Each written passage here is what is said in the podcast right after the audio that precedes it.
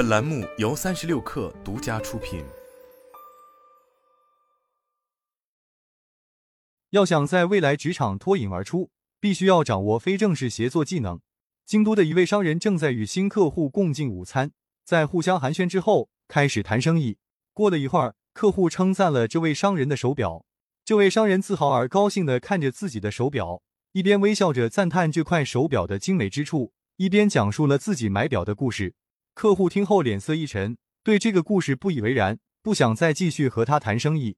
商人不知道自己说错了什么，他又仔细端详了一下手表，发现时间已经过点了。他没听出来客户的暗示。这位商人在推特上分享了他的经历，这条推特迅速引起了热议，因为他的经历是我们每个人都能感同身受的。我们中的许多人都在工作中遇到过类似的情况。管理如何完成工作至关重要，因为我们中的大多数人并不只是去工作和完成任务，而是与他人协作完成工作。协作才能共赢，协作才是王道。二零一七年 Gartner 调查发现。百分之六十七的组织将协作列为最关键的员工技能，百分之八十二的员工必须与他人密切合作才能完成工作。在未来职场中，我们需要知道如何解读他人的情感和意图，以便管理与他们的非正式互动。无论是感知他人情绪，还是理解他人话语中的潜台词，要想在未来职场站稳脚跟，需要一项关键技能：掌握与他人协作的能力。非正式人际关系是职业生涯的关键。我们被灌输了这样一种观念：参加职场酒会或会议，尴尬的向陌生人介绍自己，递上一张自己的名片。这大多是工作生活中的社交活动，但是真正影响职业生涯的非正式人际网络，并不来源于此。相反，当我们和同事一起去喝咖啡，或者每天早上花几分钟时间在 Zoom 上和网友小聊几句时，非正式的人际交往就会发生。这些小举动有助于培养我们在工作中需要的人脉。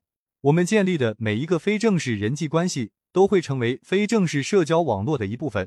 花点时间写一份清单，列出你在工作中接触过的所有人，这份名单就是你的非正式社交网络。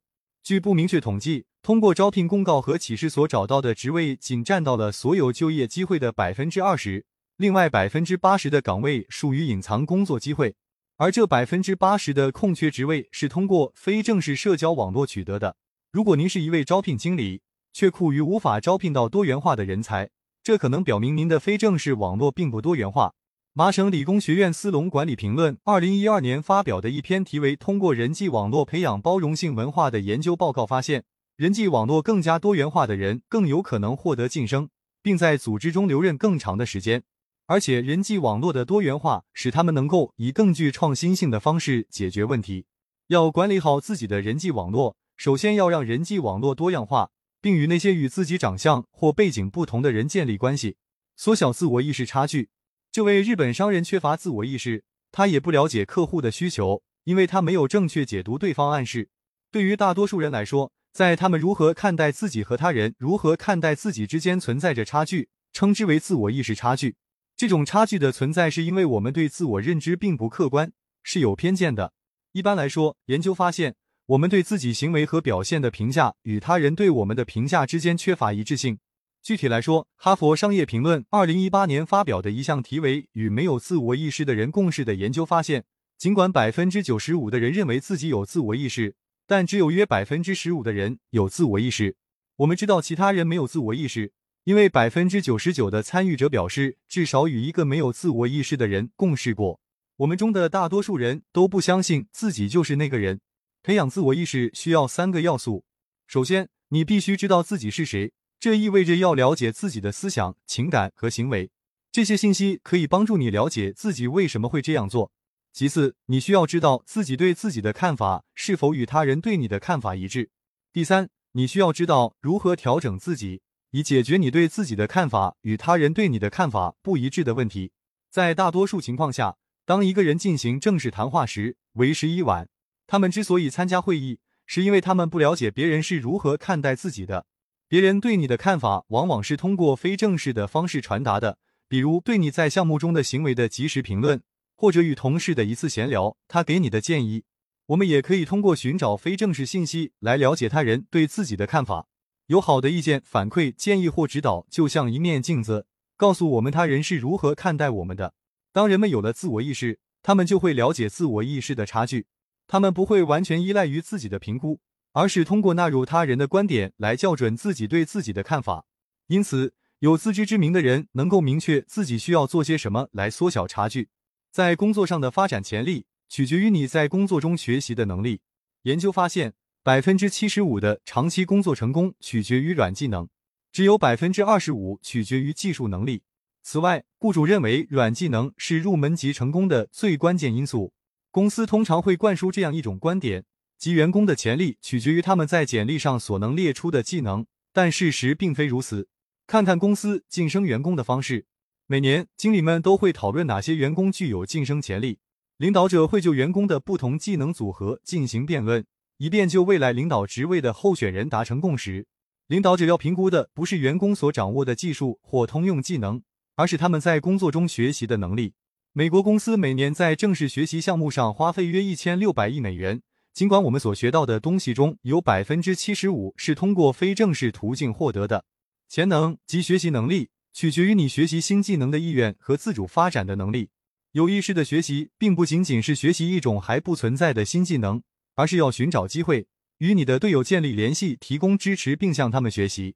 当我们通过观察他人获得非正式反馈或反复试验来进行非正式学习时，我们就能掌握自己想要发展的东西。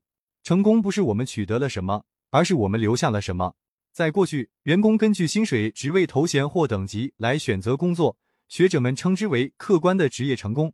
但是，随着职业从传统的职业阶梯过渡到多变的职业阶梯，我们对职业成功的定义也发生了变化。线性的职业道路不再被视为衡量成功的标准，我们对事业成功的定义已经改变，因为职业发展也在改变。成功的词根来自拉丁语 exodus，意思是退出。事业上的成功是我们为事业所做出的贡献，及我们留下的一切。有意义的工作是指一个人觉得自己的工作比完成一项任务更有价值的程度。意义不是职场赋予我们的，是我们在学习如何合作的过程中发现的。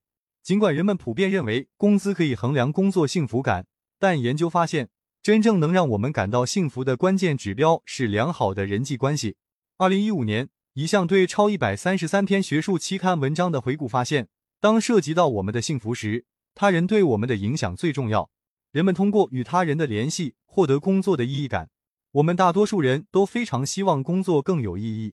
BetterUp 二零一八年的一项研究调查了两千两百八十五名美国专业人士，发现每十名员工中就有九人，无论他们的工作级别、任务或薪水如何，都愿意用自己收入的一定比例来换取更有意义的工作。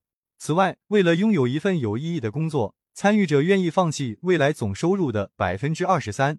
这意味着我们可以通过参与支持我们社区的行为来创造有意义的体验。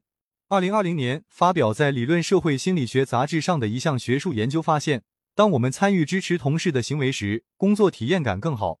如果队友知道你以他们的利益为重，他们就会支持你，这就是互惠。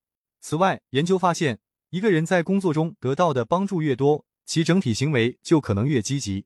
你得到的帮助越多，你就有可能为队友提供更多的帮助。当我们帮助他人时，就会降低队友做出歧视或排斥他人等负面行为的可能性。